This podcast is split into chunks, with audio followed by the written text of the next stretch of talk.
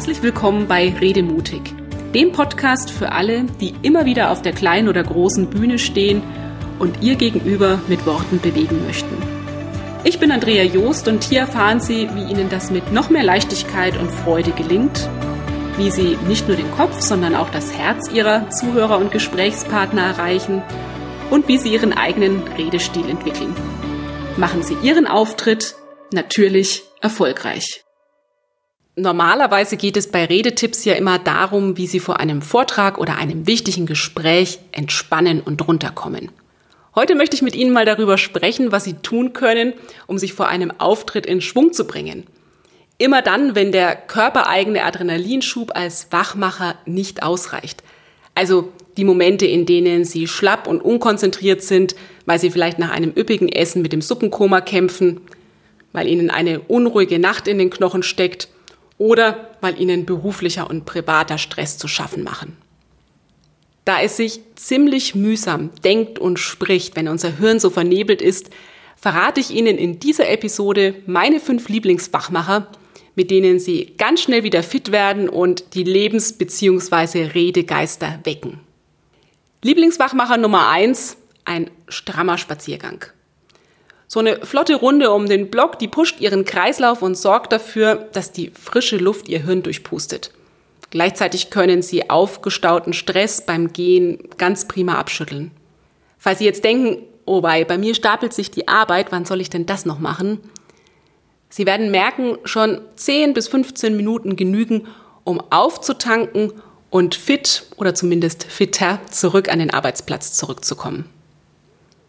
Falls Ihre Zeit mal wirklich nicht für einen Abstecher nach draußen reicht, können Sie mit Wachmacher Nummer 2 trotzdem ganz einfach den kompletten Körper aktivieren. Wenn Sie Lust haben, dann machen Sie doch gleich mal mit und stellen sich aufrecht hin. Jetzt beginnen Sie mit den Fingerspitzen Ihrer beiden Hände das Gesicht sanft abzuklopfen. Nach und nach beziehen Sie den ganzen Kopf und den Nacken mit ein. Spüren Sie dieses leichte Kribbeln und dass direkt Leben in den Körper kommt? Anschließend klopfen Sie mit Ihren Handinnenflächen oder einer lockeren Faust den kompletten Körper ab. Beginnen Sie bei den Schultern, gehen Sie über die Oberarme und Unterarme zu den Händen. Dann folgen der Brustkorb, Ihr Bauch, die Hüfte, Ihr Rücken, das Kreuzbein und der Po.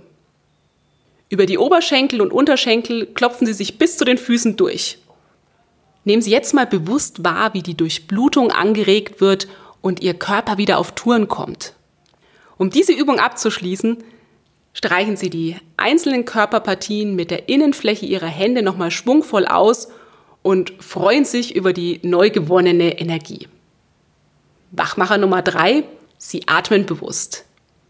Ihr Atem ist Lebensenergie.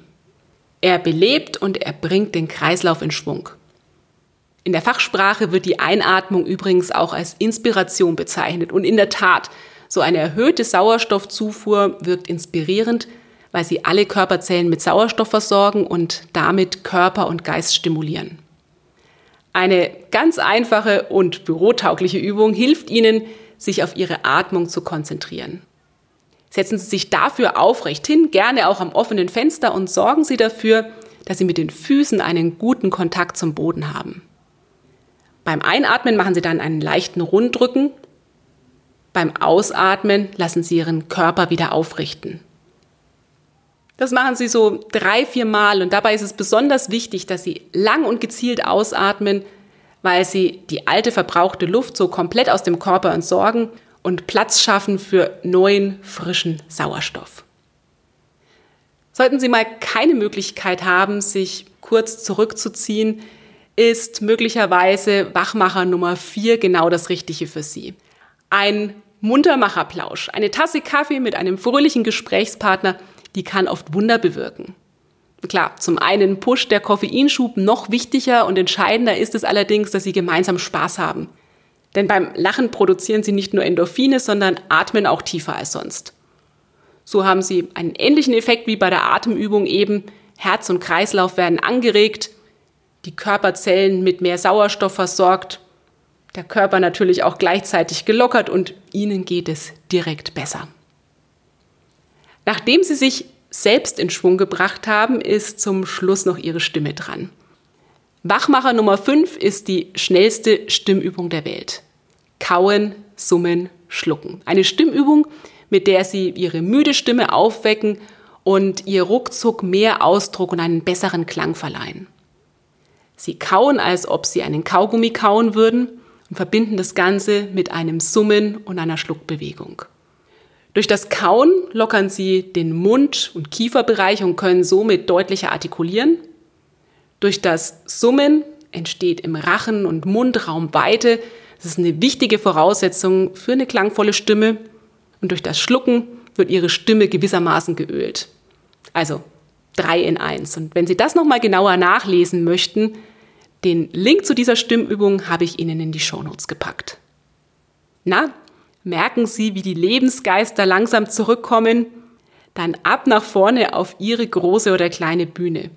Nutzen Sie die neu gewonnene Energie für Ihren nächsten Auftritt. Das war der Redemutig Podcast. Wenn Sie mehr erfahren möchten, klicken Sie einfach auf meine Seite www.andreajost.de. Schön, dass Sie dabei waren bis zum nächsten Mal.